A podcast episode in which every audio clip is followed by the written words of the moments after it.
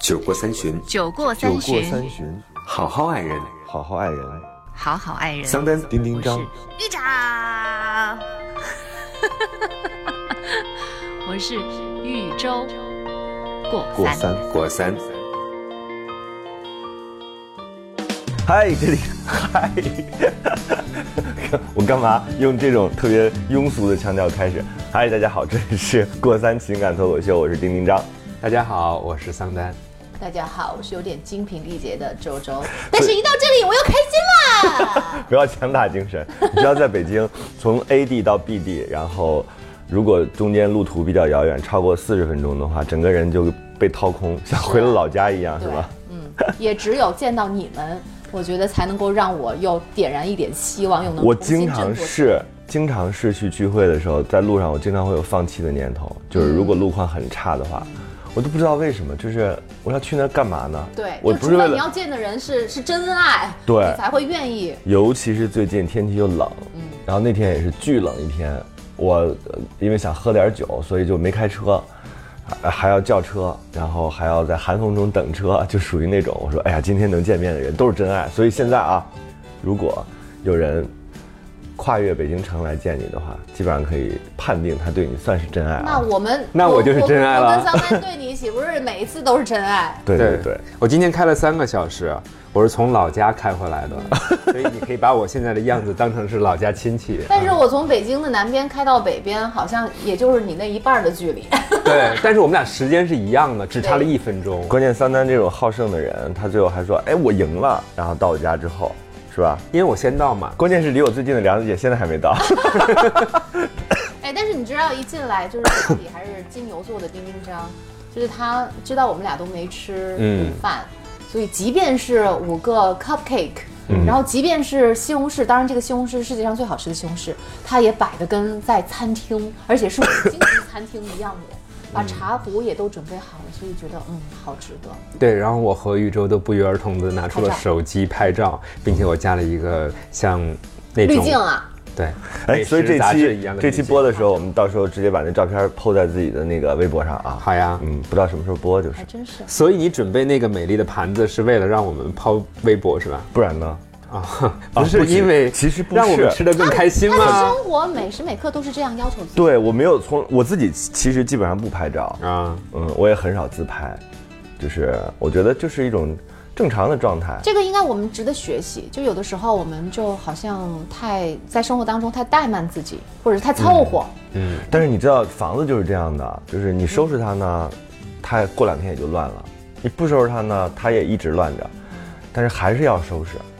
但你知道，其实我家是有条件可以。我后来发现哦，其实我早就应该是有自己，呃，就是独立生活的那种日子。嗯但是呃，我的因为我父母在北京跟我们一起住。有父母根本不可能把家收拾成文艺的样子，因为他跟你的标准不一样。对，所以我就说，我应该也不是，因为我现在我的家还停留在十五年前，甚至还不如十五年前，你知道吗？但是我身边的朋友都已经结婚生子，都有自己的一个空间了，所以他们就可以按照自己的喜好和品味去布置那个地方。嗯但因为我还是停留在十五年前的一个状态，还是闺房，对，所以我后来回想了一下，哎，我家其实有客厅，客厅还不小，也有厨房，还有餐厅。那我怎么我的吃喝拉拉。拉是在厕所，对，怎么都在我自己一个房间里头，跟我原来读书的是一样的状态，太可怕了。所以你寻找真爱大概也是有我觉得就可以开始我真正的生活了。就逃离闺房对。我以前，那我不是为了这个目的而逃离。当然有爸妈在，也是另外一个就是很另外一值得珍惜的一个状态啊。但是我我后来我就突然有一天意识到这一点，因为我发现我身边的朋友他们都就是布置的很好，嗯，然后我就想，哎，为什么我的生活就不能会是这样？然后我就找出了原来这是本质原因。嗯，跟爸妈住一起确实有它的幸福之处啊，也有它的不便之处。我就自动的把那个客厅还有厨房都让给他们了，所以我不可能像你这样，哎，我一个人没事儿在家的时候，我去厨房泡个茶什么的，我一进厨房啊，这里杯子都是黏糊糊的，那去 那对呀爸妈在干嘛？喝蜂蜜水因为我？爸他们舍不得用那个洗洁精，或者是觉得洗洁精又有毒，有毒所以他们永远就是就是可能就拿一点热水，稍微掺一点就凑合，就这样他宁可拿着黏糊糊的杯子，还好是用热水，如果用冷水的话，杯子上是蜡。哎呀，你怎么这么有经验？你的父母是不是也这样？我是觉得，其实父母在身边的话，至少一日三餐你是不用发愁的，嗯对吧？你也要看到，就是父母在身边的诸多好处，不能所以说不文艺了。所以我看得到，我看得到。所以我常常就是陷入陷入矛盾当中。比如说，我们现在就是差不多又要又开始往家走，是吧？回家过年，就这样一个状况下，就是又可以回到父母身边。早上起来被早餐的那个香味儿叫醒的那个状态啊，跟这个早上起来被狗叫醒那是完全不一样哦，的。如果你们家抽油烟机不怎么样的话，你一天二十四小时有八小时都能闻到炒饭的味道。而且更重要的是，老人家吧，一般过年的时候，他们依然保持自己的生活习性，就是早晨起来的特别早，嗯然后就去擦呀、拖呀，各种。他们是真的睡不着，他不是保持这样的对，但是其实我们年轻人春节的时候就想利用假期好好的睡睡觉、补补觉，我就会发现有很多矛盾。对啊，所以回家之后，我那天还开玩笑，我说知道国家为什么要法定七天假期吗？嗯，七天是父母和自己相处的极限，到七天之后就开始吵架了，开始翻脸 然后我那朋友说，根本不到七天，四天就对呀、我 我一般就是两天嘛。但人都是是这样的，他们健康的时候呢，你就会跟他有各种各样的，呃，发小脾气啊，尤其对自己父母，我觉得我们最好的脾气可能都给了自己的爱人或者是朋友。对反而是对父母没有那么多耐心，所以我这个春节我争取达到一个目的，就是我争取跟他们不吵一架，不发一枪。这是你对自己的要求啊！我的妈呀！所以丁丁章会采用冷战的方式，就绝不全程绝一句话我一定要以顺为孝，然后就是就是我跪着行了吧？关键是他们说，啊，赶紧结婚，赶紧带个老婆，怎么办？他们对呀、你们回家会就是除了生活习惯上会碰到这种矛盾的话，除了这个还会有什么？会催？所以我我还会催吗？因为已经被催好多年了。嗯，现在应该不会了吧？所以我觉得周周今年应该很放松，而且还可以得到那种就是新婚红包。哎，你们你们那边会这样吗？就是如果今年你结婚了的话，嗯，你如果在过年期间去到你的所有亲戚家，都会给你一个大红包。不是的，那不是结婚的时候已经给过了吗？亲不，就是新婚这一年，在你结婚当天的时候有礼金，对不对？然后等到你去给他们拜年的时候，比如你带着你老公，哇，那我不回去了，我对你不应该去。美国，这是一个敛财的好机会。但是各个地方真的不一样。我也觉得没有。如果是你们两个是新婚夫妻，从此开始就是成年人了，嗯，然后你们走到任何一个家庭里面，只要那里面有孩子，你是要给人家派红包的。十八岁之后就成年，我就再也不收红包了，反而是给红包啊。对啊，关键是一个是给父母红包，另外一个就是所以是别人小孩也要给。过年就是你十八岁之后收礼金的唯一的机会就是结婚，就是结婚。结婚，然后或者是等你有了小孩，你有了第二代，然后你带着他们去，比如给自己的舅舅啊、什么三姨啊这种拜年，然后然后一周脸上写了两个字“ 还钱”，终于到了还要终于到了算，不是再加四个字，算上利息。所以一般情况下，像我这样的，我已经维持这样一个状态，就是在外外边生活，然后过年的时候回去，呃，维持这样的状态已经有将近二十年了。哇，好大岁数啊！这跟岁数没关系，就是生活形态的问题。就漂泊在外。哎现在我们已经很少再谈那些，基本上原来是三句话：第一就是什么时候回来的，嗯，第二句是什么时候走，第三句是结婚了没，就是基本上是这样三句三个问题，就亲戚循环问，对，就可以总结的，基本上就这三个问题。你就定制个 T 恤呗，写上答案。我单身，那不是提醒他们吗？现在就是我觉得还好，大家都有点识趣。嗯，就是我们在改变的时候，亲戚其实也在改变，估计他们也看一些公众号吧。就还是他已经放弃你了？他已经无望了，就像我爸妈已经对我姐姐放弃了一样。我觉得他们是无法等到他们有一天突然间发现无法掌控你的时候，是他们恐惧的时候，也是他们慢慢的不再跟你聊这个事儿的一个最重要的原因。就他发现你可以自己控制自己的生活，你有自己的，呃，所谓的就是管理自己生活的能力。嗯，嗯，所以我觉得这个其实是挡掉这些的。不不不，我们早就有自己独立生活的能力了，但是我爸爸妈妈一直管我们到去年，且 真的 且超出他们的极限，不，我爸爸是想尽办法干涉我们的。他要学习是吧？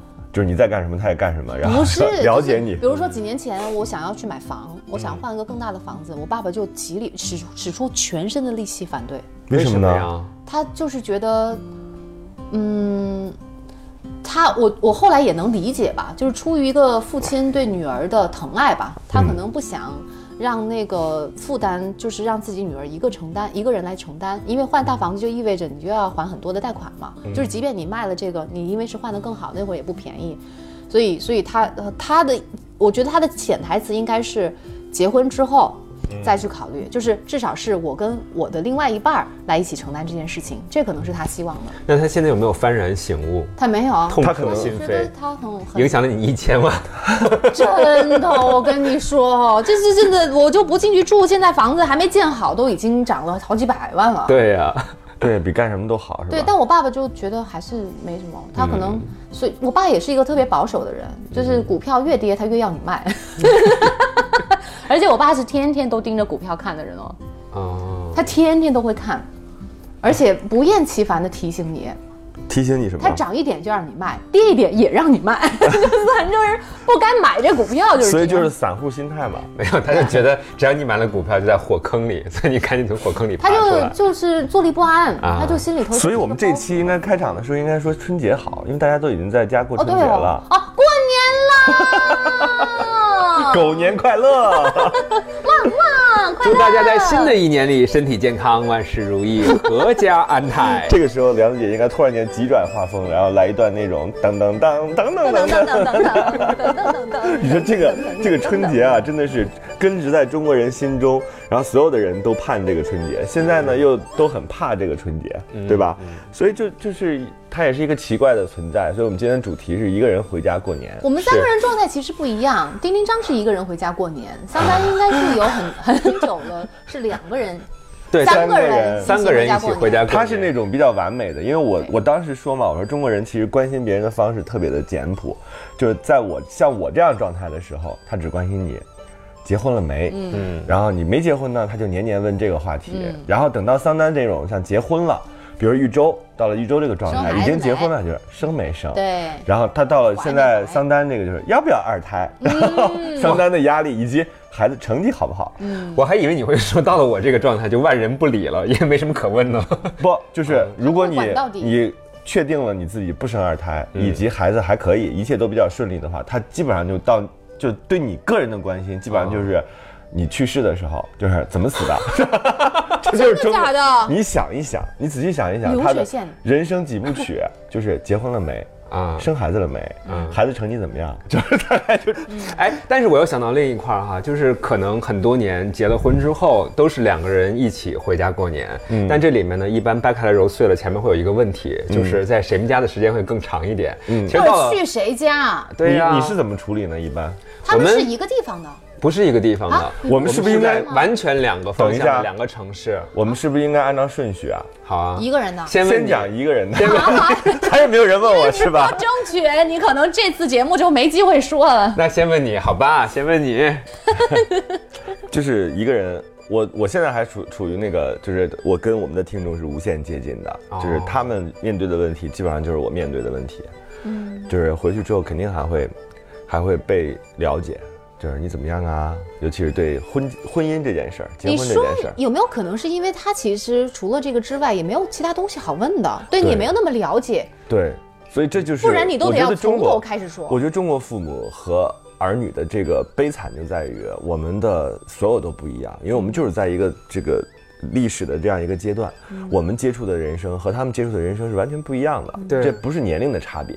我觉得到桑丹和他儿子这一代可能就会好一点，但有可能是因为桑丹的性格，他跟他儿子又不合。你是怕他打你吗？怎么说话突然开始客气起来了？没客气啊有点不习惯。我的钱已经挥出去了。但是刚才丁丁张其实说到一个特别关键核心的部分，啊、我今天看到了一个公号的文章，里面说到了一组概念。我忽然觉得我们生活在那种小地方还是挺悲凉的。他说，我们小时候在小地方经历的叫人情关系，但是我们居然没有经历过人际关系，而只有到了像北京、上海、广州这样的一线城市，所谓大城市里面，才真正的开始感受到了人际关系。于是每一个人可以通过自己的所谓实力，包括市场的价值，来获得你所能够获得的报酬以及尊重。那接下来呢，我就想说，我们回到老家之后，刚才丁丁章讲，为什么我们会出现那种好像没有什么话说。是因为如果我们建立的那个标准都是不一样的，我们根本没有站在一个平台上，其实我们是很难对话的。桑丹真的特可怕，拿着皮卡的玩具，侃侃 上面还沾着皮卡的口水。然后侃侃而谈一些平台。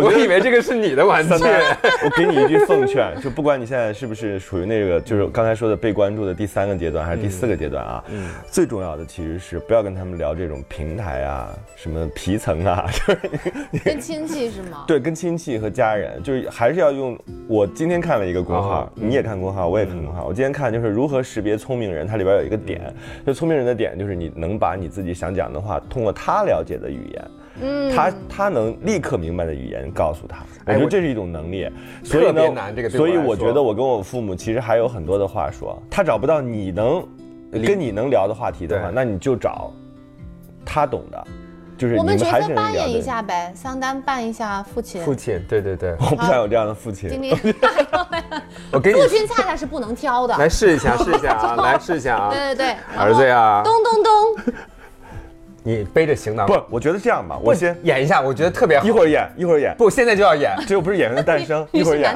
太想演了，你知道吗？特别想当我爹是吧？杨姐要不要给演你？占个便宜了。演，开始，咚咚咚，咚，咚咚，阻止不了，嗯，咚什么咚？敲门啊！你背着行囊，还以及你给我送的礼物回来了。送我是这样的，我一进家之后我就打开我的箱子，那个时刻其实是我最开心的时刻。打开我的箱子之后就带礼物嘛，对礼物就是这爸这是给你的，然后妈给我的什么东西啊？然后别说话，我爸，你怎么这样对你的爸爸？我爸，打你，我爸最好的解决我爸的方案就是给他酒，除了他的礼物之外，就是我一般情况下过年的时候，我的钱就是给他的那个过年的钱，红包，嗯还要换成一块的吧？不不不，我给很厚的红包，而且哇，男女平等，就是给我爸一个，给我妈一个，因为我妈基本上我家的财政大权在我爸手里，所以我妈买衣服什么的，有的时候需要我爸来给钱，所以呢，哇，他经常会看。爸呀？嗯一般不都是妈妈掌握的财政大权吗？对。我家还是比较比较传统的。然后我给了我妈钱和我爸钱之后，基本上就是今天就可以安全的度过了。所以说，所以是那个红包用是钱来收买的啊。封口费。封口费啊，但是确实很开心，因为我觉得一年到头，你说和他们的关系不能仅止于我们平时现在还有微信啊，有一个家里都有一个家庭群在里边发发小图片呀，我一般然后发红包哦发红包，我也是，我只要是有一个由头，我都会发红包，是以及经常给他辟谣，因为我妈经常会在群里发，嗯猪肉不能吃了，牛肉不能吃了，然后我就说这样的啊，我我说的不能吃的东西才不能吃，这个群里我说了算，这是第一件事。哎，我插你一句，特别好玩，就是你没有发现，就是父母如果他把那些文章转到朋友圈的话，你依次点开，你会发现全部都已经删除。全都是谣言。对，然后第二个我说，我还在这个群里规范了一下，我说大家一定要记住，除了我之外，没有人给你们钱，嗯，所以你们也不可能中奖。小心上当受骗哈。你们的人生当中最大的奖就是有我。这是你们最大的奖，其他人没有任何的奖，也不会有笔记本。中央台从来不发礼物。他们自己都没有笔记本。我什么六加一绝对不会给你打电话。我我给他们写了一个七言绝句啊，我到时候我我找一下，就是是非常适合老年人背诵的。我说你们边跳广场舞边背诵这个就不会上当。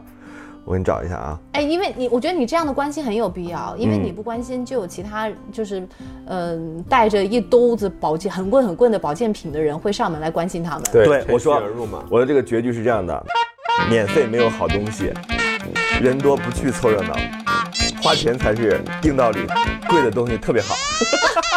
给我给我 copy and paste 一个，哎我要发给我但。是第四句可能对于老年人来说，即便他能够认同，也未必能够去执行。他们在改变对，他们在改变嗯嗯，因为他他慢慢也发现说，哦，原来节省并不是有有的时候是美德，有的时候是自己害自己。是啊，所以他们现在也在慢慢的接受说，哎，东西越来越贵了，那稍微贵一点的东西，可能质量上稍微有一点点保证。嗯嗯，所以他们会哎对自己好一点，慢慢的也会给自己花点钱了。是，而且我觉得他们现在都是网瘾老年嘛，嗯他们也在不停的接受各种各样的信息。对，关键是我妈一边说你不要老看微信了，老看微信的话，颈椎胃病了，到时候都瘫了，然后自己每天窝在那里看微信。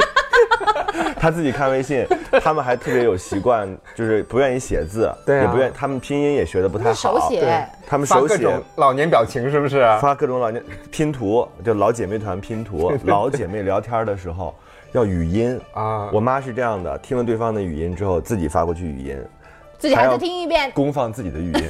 审听嘛，审听一下是不是？我说你这，我说妈，你这跟录节目差不多，自己的自己发出的声音自己要负责。其实那你们有没有发现，有的时候这种看似好像每年都会重复的内容，或者是那个话题，嗯但你跟父母好像确实也得需要这样需要这样的，就是我跟我哥去讲。我跟我哥从十十七八岁自己开始挣钱之后，那个时候也有了超市，然后我们俩有一个固定的习惯，我所以我为什么永远都是大年二十九回家？大年三十晚上，呃，下午有一件事儿是我跟我哥必须要去做的，买年货吗？买年货就是去超市，然后就买很多东西回去，但是其实家里并不需要这些，但是我跟我哥的传统，就像我们俩我们俩的仪式感一样，我就特别印象深，就是从骑自行车开始，两个人骑着自行车带着很多东西回家，然后后来我有了第一辆车，后来那个车又在换，然后到去年和前年就是电商已经很好了，我就会提前订货，但是我们还是会去一趟超市。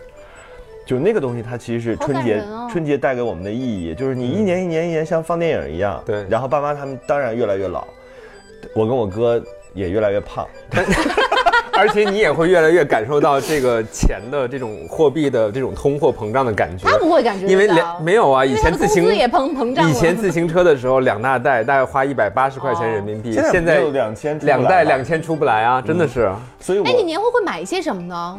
哎呀，干果啊什么的，干就是当天晚上要吃的一切零食。对，然后但是后年夜饭你来不及准备了吧？我会买很多咸菜，不知道为什么正 就咸菜又是吃的，然后又不用自己做。就正月里就觉得特别想吃咸菜，因为平时在北京也很少很少有机会吃到咸菜。我跟你讲，回我们河北人真的是这样。我回老家的时候，我居然就是为了让我爸给我烙一个烙饼，然后刷上酱，里面裹一些小香葱，我就觉得好美味。对，所以我一直跟我妈说，我妈每次都是觉得我回来之后特别珍惜这个时间，所以倾尽自己毕生所学，总要搞一些洋气的，有的时候还要搞个鱼什么的。而且我妈一定要男人并不爱吃对不对我请你回归到我小时候，就是就是妈妈的那个味道，回到人间，对对？我我但他给听吗？他听，哦，真的。我跟他说，我都，但是我要很细节，因为他就想你在外边肯定过得很精细，所以就对我有一种那种饲养，那种重新的看待。我说这样的，你给我，我就想吃一个菜，我说叫青椒土豆片儿，土豆片儿要切成片儿，片儿要切的厚一点，然后同时呢，土豆不要给我削皮，他每次都把土豆削皮。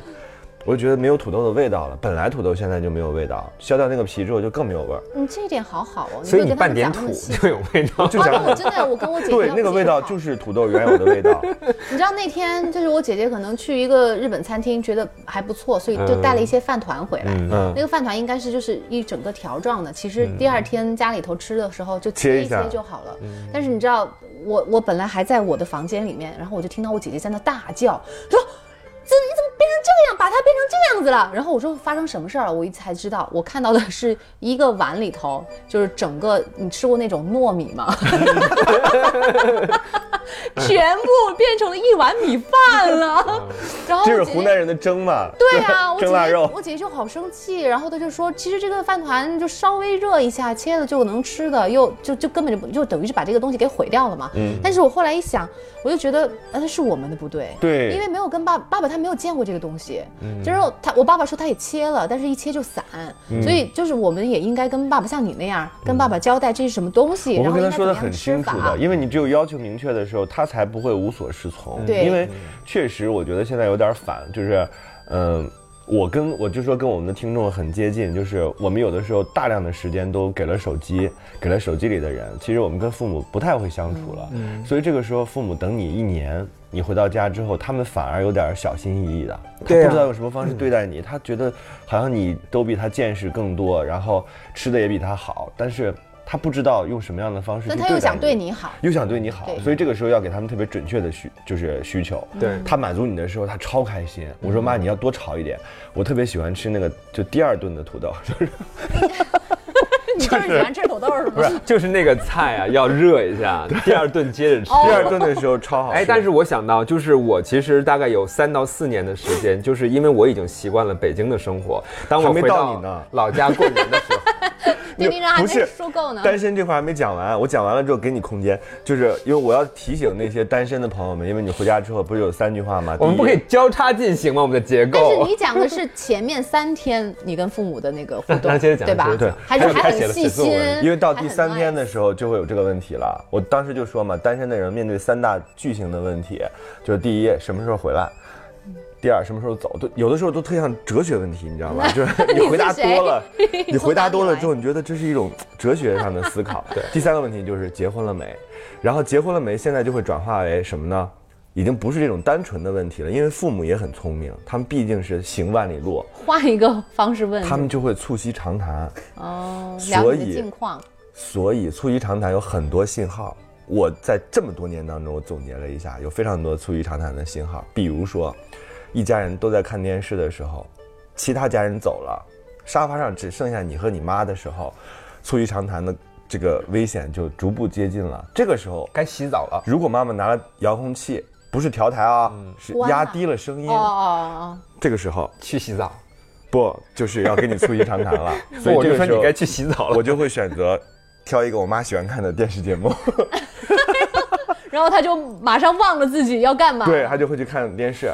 第二种，牛啊！第二种情况，就是要睡觉之前，妈妈一般情况下会去看一下，到你的房间，就是看你睡得好不好，也是床，床舒服不舒服。嗯然后这个时候呢，他会给你端一杯水。嗯，这个时候，请你一定要忙一点，就是你要不看书，要就一定要忙一点，要不就在听电话，就是就是装睡也很好，但是但是一般情况下我们睡得都比父母晚，他会无限慈爱的把那个水杯放在你的床头柜上，这个时候。请不要给床留任何的空间，因为妈妈有可能会坐下。就是当妈妈提气刚要说的时候，对，如果在这种情况之下，也是促膝长长谈的一个巨大的信号。嗯如果你的床有空间的话，妈妈就坐下来了。坐下来的时候，你将无路可退，因为他 因为他将连夜拷问是吧？他将边抚摸你的头，边跟你促膝长谈。这个时候还特容易产生一种感动的情绪，你都没法回回，就是没法抗拒不能抗拒。第三种，在所有的人一起吃大的这个聚餐的时候，碰完杯之后，请你当主持人，就是一定要锻炼自己主持人的那种功底。那个时候一定要驾驭话题，不然你会被点名。这个时候很容易被点名。同时呢，他以什么样的方式开启这个话题？就是突然间，你爸在高兴的这个氛围当中叹了一口气，这个叹气就是你的 Q 了，非常危险的。这个时候，如果你没有合适的话题填补进去的话，你的灾难就来了。因为但凡有一个人开了这个话题，将千里之堤毁于蚁穴。一发不可收拾，一发不可收拾你是得多有经验啊！这是二十年的经验，所以我觉得你这经验都要长茧了，你知道吗？所以听我们的电台一定还是有收获实用的，非常实用，非常实用嗯。那我怎么样去回避这些东西呢？不用回避，就是我怎么规避呢？就是你就掌握话题，及时的出动，主动。嗯，比如说在我刚才说的那三种情况之下，主动的表达自己的想法。对，比如说你坐在妈妈的床头，给她倒一杯，主动出击给她倒一杯水，说妈，你放心我，不，你这这样说，那你这不是找他吗？年长找她比她找你要来的容易。那他还是会，那儿子啊坐下吧。那不是一样的，这跟谁去谁的床下坐着有什么区别？对，所以还是要跟他聊广场舞的问题。其实他说的所有一切呢，我觉得叫治标。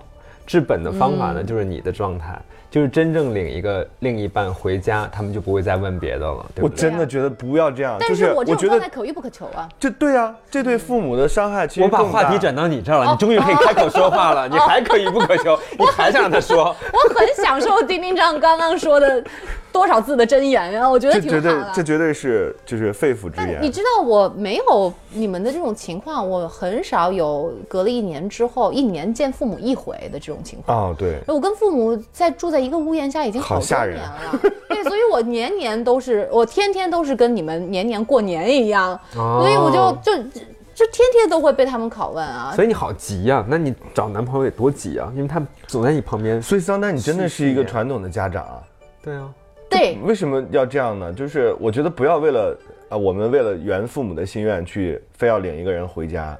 你说的我好像我结婚是为了我父母，你说你已经为父母做那么多事情了，为了父母结婚，为了父母生子，对，他就完全没为自己想过。我没有忤逆过父母是吗？就没有自己生活过。所以就是你知道有 有有中间有几年特别特别的突出，我不知道是是气场的原因，还是那几年月亮跟太阳的那个位置不对，磁场。反正就是在家里头那个矛盾，就是你不说话的时候，你都能感觉到背后的那股压力在，就有可能是刚好是适婚的那几年，他可能管不了姐姐。他到那个时候还能还对姐姐有一点儿指望，对，也会管她，但是也会管我，而且矛盾非常的突出，就是针锋相对。嗯，所以那个时候就就嗯，我们也尝试跟父母去交流，基本上对话的意思就是，就是说我们也理解你们的想法，但是我们也不是像你们说的那样。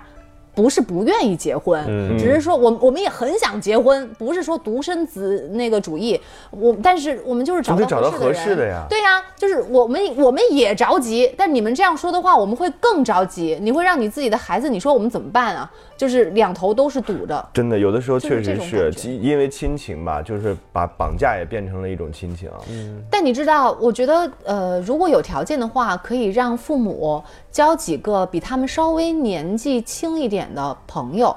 像我妈妈，我发现她这几年有个很大的一个改观。我爸爸是没有办法指望他自己去改变，就只能你真的只能结婚，我爸才能够放下这个心啊。但我妈的话，她是。呃，我发现她是我们小区里面有两个阿姨，跟她关系特别好，她们经常一起聊天儿。那个阿姨呢，比她都要年轻，大概年轻大概五到十岁。现在就更爱聊了吧？哎，对对对对对，我家周周嫁了，对呀，手里头有筹码了。都特想聊天儿。对我爸是这样，但是事实上中间有一个阿姨是呃是介绍我跟我先生认识的那个嘛，啊对，媒人所以对，所以就更更爱聊。所以这个阿姨应该是有用的，昂首挺功德无量。对我发现他们就是有一个阿姨还会开车，嗯。对，另外一个阿姨就是生活也过得很好，会用网络上买东西，嗯。所以其实他们是一种新鲜的生活方式带给我对妈妈。对就其实如果你要改变父母的那个想法，其实很简单，嗯。就是要找他们能够接受的方式跟人，跟他们说你现在的生活，或者是跟他们不一样的生活，嗯。就可以。那慢慢的听别人说哦，他们可能听别人讲谁谁谁家的孩子，呃，可能结婚的早，或者当时呃逼迫他们结婚，但是结果现在可能两个人感情又不好了，那这样得出来一个结论，那与其为了结婚而结婚，两个人在一起不合适。反而可能比一个人还更难受。那我妈妈可能就会，这是这道道理，我跟姐姐也都跟她讲过，但是她可能就听不进去。但是从另外一个阿姨嘴里听到的话，她可能就真的会想，哦，那我现在妈妈就说，只要我自己的两个女儿开心就好，身体健康就好，结不结婚她好像也不那么在意。当然，这个前提是。有一个女儿已经结婚的前提下啊，嗯，但但我在我结婚之前，我就觉得我妈妈的这个东西，就是给我的压力就就是降温了很多，降温了啊。对对对，嗯其实刚才你们说到这些呢，我有一点挺理解的，嗯、怎么样能够让父母开始跟自己有共同语言？有一个特别好的策略，就是接父母来北京跟你住一段时间。我觉得我当时大概是在哇，一晃十年前了，那个时候也是就是自己跟父母没话说，然后他们来了北京之后呢，嗯、当时对我的要求就是觉得我整个人，尤其是在回家过年的时候，特别不在状态，因为他们觉得过年是什么？就是第一，你回到家之后，啊、要特别早起来，特别早起床，然后去放鞭炮，这是第一件事儿。还真是。紧接着呢，你要那个走街串巷，好多认识的、不认识的人，你都要去拜对不起我要。插你一句，我觉得我妈还真的是一个伟大的女性，她从来不逼我干这种事儿。她的理念是说，想因为你第睡觉。一天就，给他们钱了，他说你想睡觉你就睡觉，然后说他也很讨厌其他的妈妈那个样子，非得把你叫醒吃个早饭，说呃吃完早饭饺子吧，还是？再睡。吃完早饭再睡。他说那怎么能睡得着呢？直接睡，就属于这种。那你们家属于那种比较开化的，对。但是我们家就比较传统，就是我爸我妈他们真的会把自己那个家里收拾的特别干净，然后等待着别人连鞋也不因为脱好像初的进来。四初五就不能扫地了，对。还是不能倒垃圾。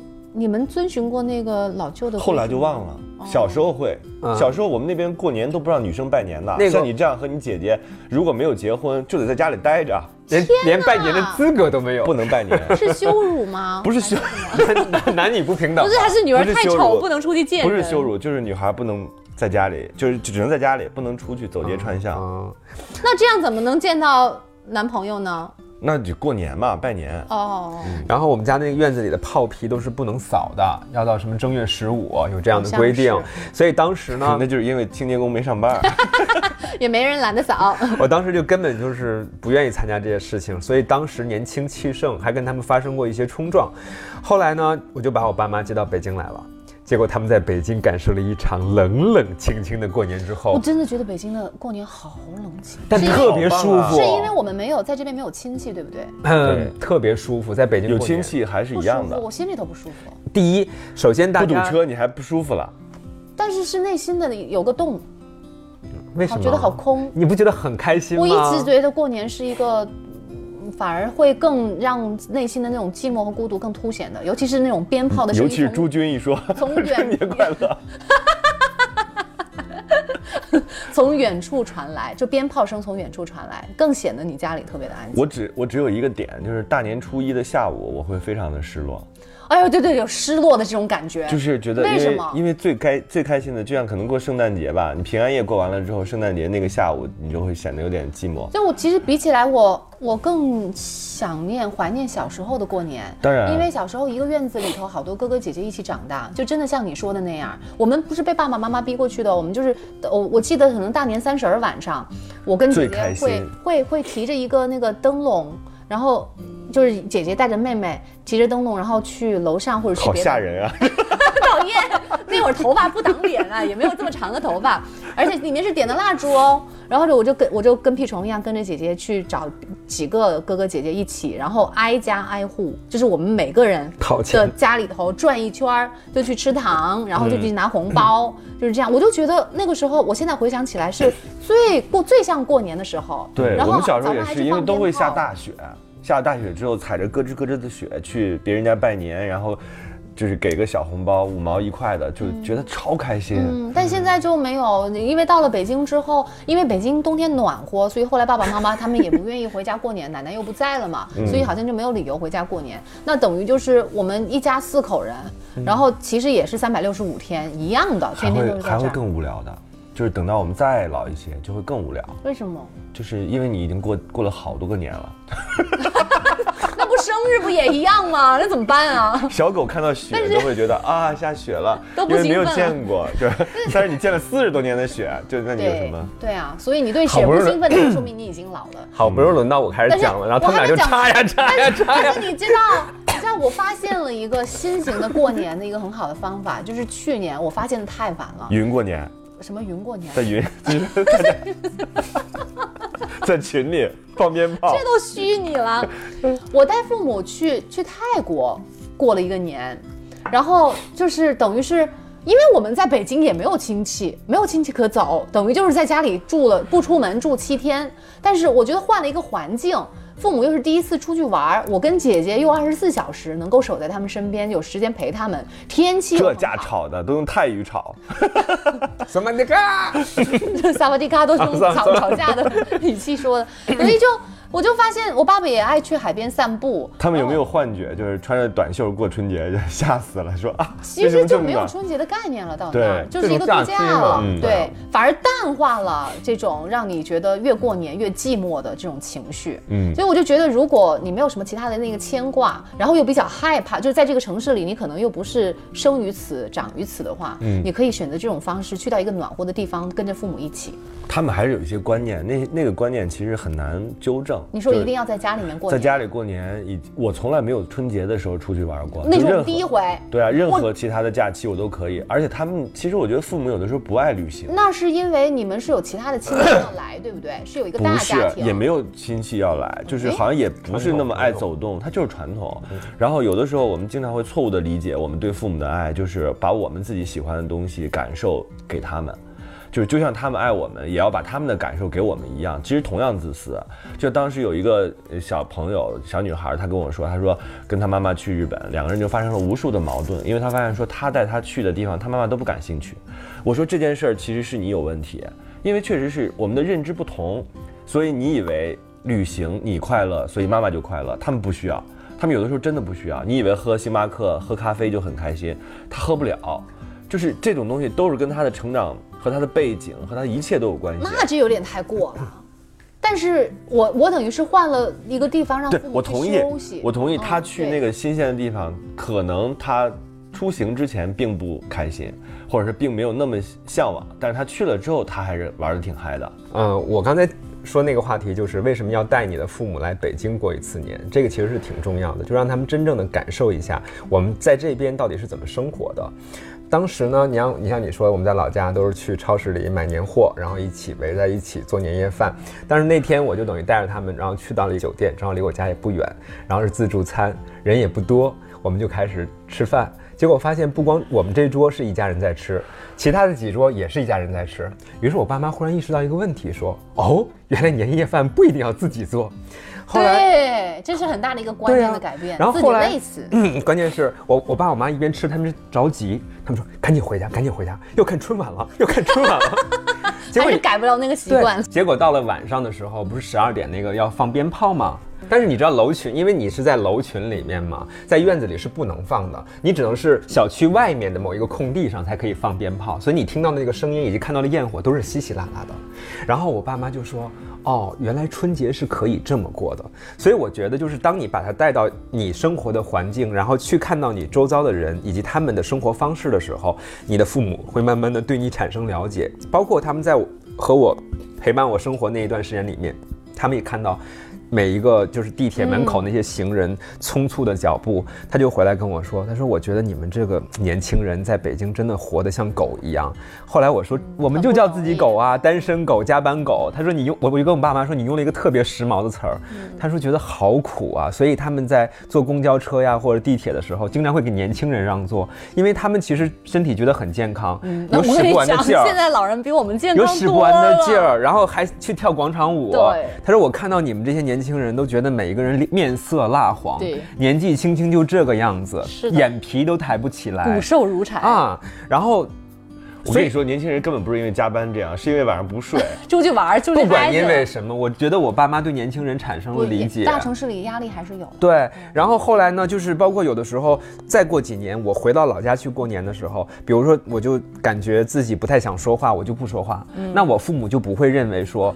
此时此刻是你拒绝和我沟通和交流，或者甚至于，哎，你看不上我们了吧？都不跟我们都没话了，他不会这么说，他就会觉得你是累了，你是辛苦了，对你多了一份理解。对，然后他会默默的给你送上个苹果什么之类的，然后我就会觉得特别感动，反而我会去努力调试自己，所以我真的是觉得，就是双方要互相的进入到对方的生活里去，这点很重要。我讲一个那个，但是我又不是不是，我又好想，我又不敢讲。你讲吧因为我怕我爸妈又知道这个真相，本来是一个非常美丽的谎言，我怕我爸妈万一听节目，他们还听网络节目，我不知道，所以就是讲吧。好，反正你你也不担心我家庭破碎之类的，对不对？哎，充满了去美国了。充满了我不 care，你知道吗？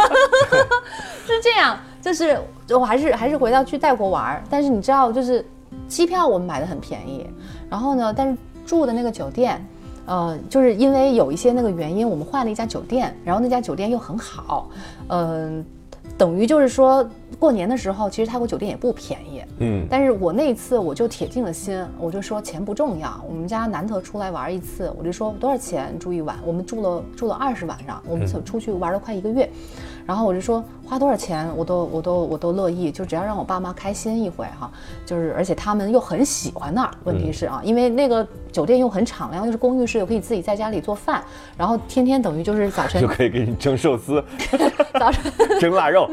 早晨早晨起来，然后那个在楼下吃个早餐，嗯，去海边爸爸散步，中午稍微午休一下，下午打牌，晚上回来做晚饭，呃嗯，接着打打牌，然后就睡觉，就是过着这样的日子，去海边打牌就对，就很高兴，因为我们家很少四个人一起打牌，就是有的时候打的认真还吵起来的那种。我跟我姐，所以我就就觉得那一次就特别开心。但是我妈妈一直以为我们住的那个酒店是三百块钱一晚上，但都是这样啊！你说我们随便一件衣服脱给他看，他都会说这多少钱，我都会去，有的时候去零去两个零，对对对对。然后，但你知道，就这个到就是就是也就也就罢了，就是我妈也开心，我们也觉得很开心。但是回来之后，我们现在回来已经有一年多了吧？到现在我妈妈打电话还念念不忘说跟三百的，跟他的朋友打电话，他说：“嘿，你们那个春节可以去泰国玩啊，三百块钱一晚上的房子特别好，还有自己的海滩，还有自助。”他说现到现在还在那说，等于是说了一年。我跟姐姐一直都没有跟她讲，但是我跟姐姐每次听到这个，一个是觉得很搞笑，另外一个觉得很开心。嗯，就是这一次我爸爸妈妈就是很很喜欢。那到底是多少？钱啊？不可能三百不能，说，三千，差不多。差不多吧？，对啊，三千也没到，两千多。一晚上吗？嗯，不能说，这是阿姨，你听到了吧？不要讲呢。所以你千万不要再随便安利了，小钱他们让周周定，你你知道我？特别害怕说他打电话的那些阿姨的儿子找你女儿打电话给我们来说问那个酒店在哪儿，那就完蛋了。但是父母哪有那么笨呢？父母很聪哦，明的。我妈真是从心底里头开心，觉得这个特我妈现在已经学会了，她肯定知道我的衣服，我都会去掉两个零，她都会再加两个零，所以我们现在都我我要再算一下，你知道吗？你要出四个零是吗？哎，但是她会觉得你的衣服好吗？并不会吧？会，会觉得你的衣服好，那还不错，那说明你有品位。我关键是买了很贵的衣服，然后你是不是老老穿那种补丁裤什么的？我是觉得两位数跟三洞的那种？对两位数跟三位数的衣服可能没那大的差别，但是如果四个零儿跟两个零儿还是有很大，区别的。我我妈就会说，就觉得我穿的特别不好。我其实，在工作大概前三年的时候，我每次自己一个人回家过年的时候，都有一个环节，是我妈硬拉拉着我到当地的商场，用她自己节约的钱给我买几件像样的衣服。那是我最痛苦的时候。其实我都是中年大叔穿全是我爸那个年龄该穿的同款，就各种那种乡乡镇干部要去下乡，然后看人家猪圈那个有没有出栏什么之类的，就那种电视里面看到的县长的形象，然后照着那个给我买衣服，那是我最痛苦的时候。所以你要你要选择合适。啊！我回家的时候，我都会穿他们就是我的他们审美认可的对我的审美和他们审美相对比较趋中间的那个。你不要再穿的像在北京一样的，我不走寻常路，不可以。你不能你穿美特斯邦威你什么时候你什么时候能跟我姐姐聊一下吗？我觉得我们能从你身上学到好多哦。但是哦，但是姐姐又天天跟爸爸妈妈要见，所以不太可能。你那个装个七天还可以，对啊我不装，我我其实我七天都排得很满。比如说七天当中有哪个好的电影，我一定会算好，就是父母可以看。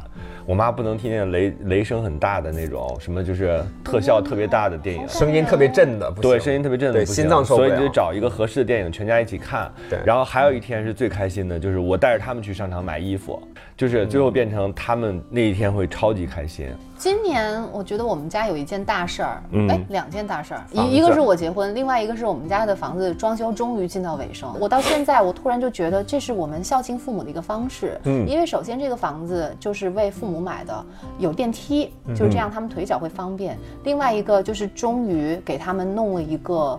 呃，朝南的大主卧是给到父母的，就是他们那个房间常年能够晒到太阳，而不是你知道，就是父母到北京，你如果要转户口或者办暂住证，你要写一个签一个那个东西叫做投靠子女的一个东西。所以我觉得从今年开始，我们搬他们搬到那个新的房子里头去，就再也不是投靠子女了，因为投靠住的是次卧，住的是北边的卧室。对，但他们现在一进门，就整个那个客厅阳光洒进来还有那个厨房，还有他们的那个卧室是成一套的。嗯嗯，对，所以我就，而且现在的那个房子就是，嗯、好多也是为他们而设计，就比如说卫生间要有扶手啊，然后我我也加了一些新的生活方式，比如说烤箱啊、蒸箱啊，我都到位啊。再也没用过。对，还有。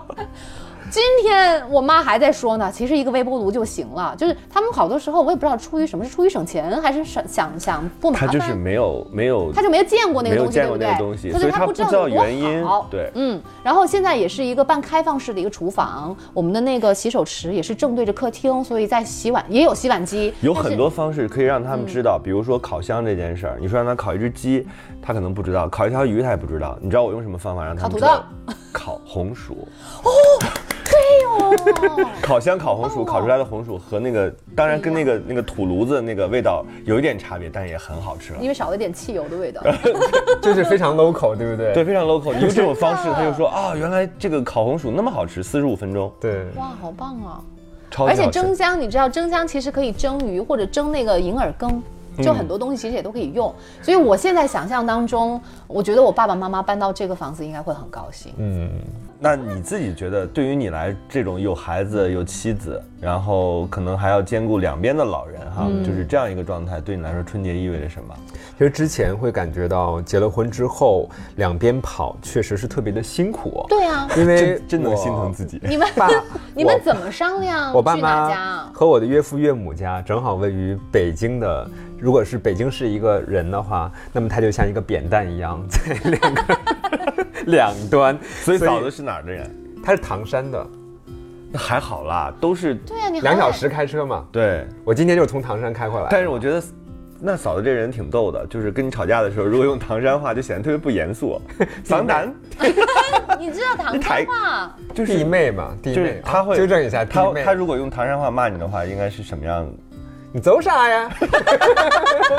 还要要不要好过呀小？品哦！没有啦，他都是用普通话的，说他都是用普通话走的，开怎么说？还真不知道。你走开！还真不知道。你床边。躺着一个赵丽蓉，但是后来再有一段时间，我慢慢的开始意识到了，其实父母也慢慢的老了，嗯，他们也很需要就是子女的陪伴。陪伴我们就各找各妈，各回各家。这个啊？也有一段，也有这样一段。但你们是一个完整的家庭啊。孩子怎么办？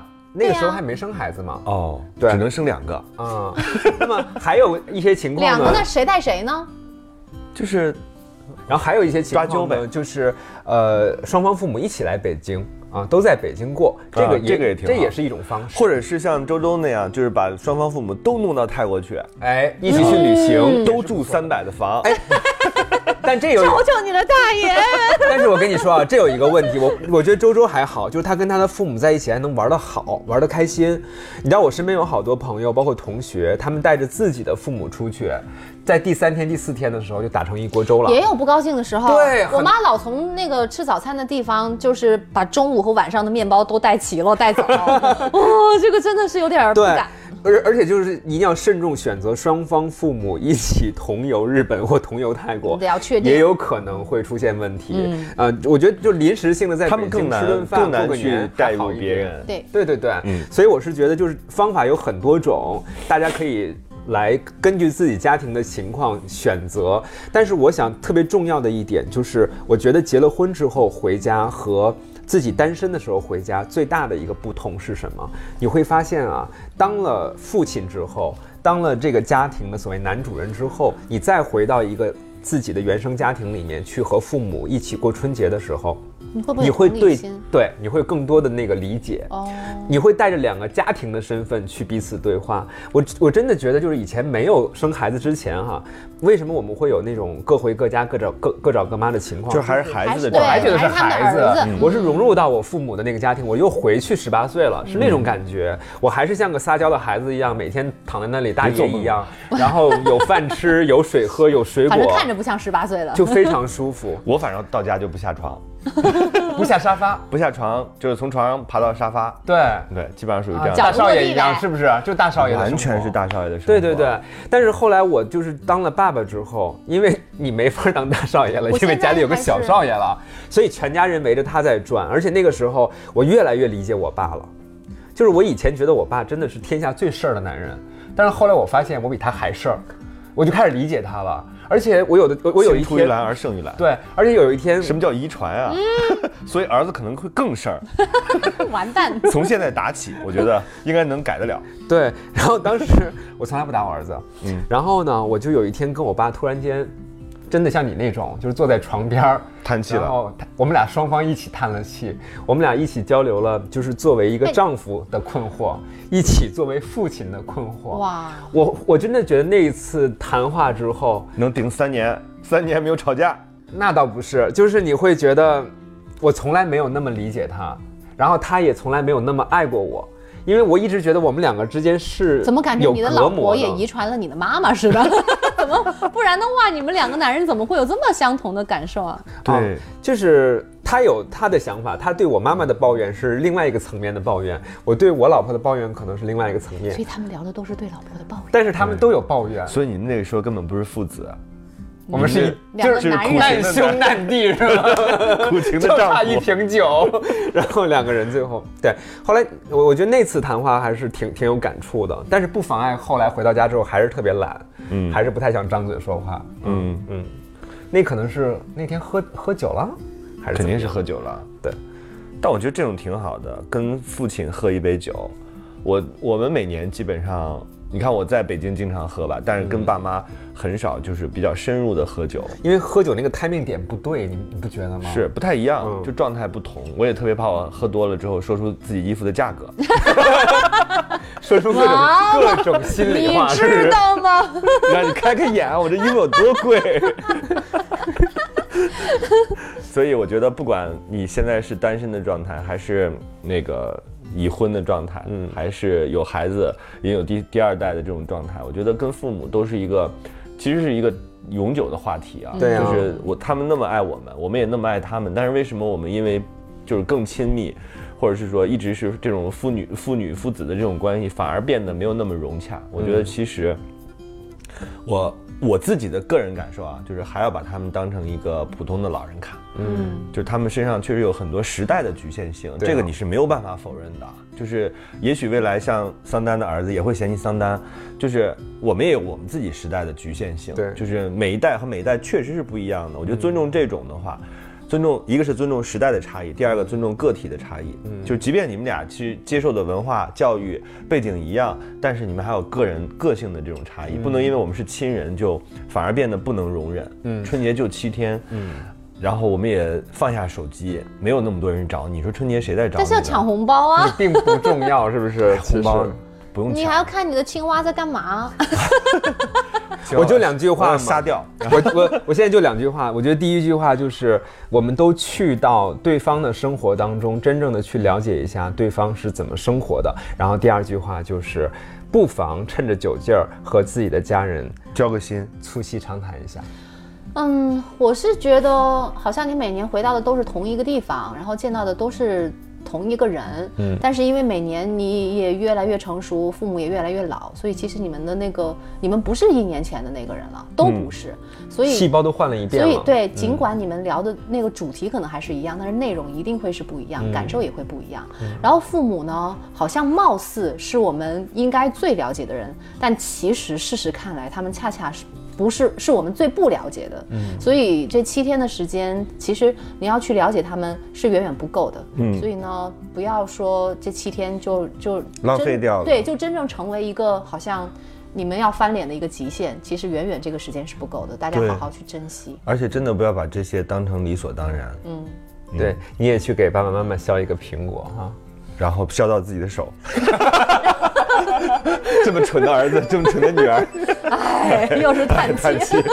好吧，祝大家春节快乐！春节快乐，过年啦！过年喽！酒过年好过拜拜，好好爱人，好好爱人，好好爱人。桑丹、丁丁我张是、豫州过过三。三。果三。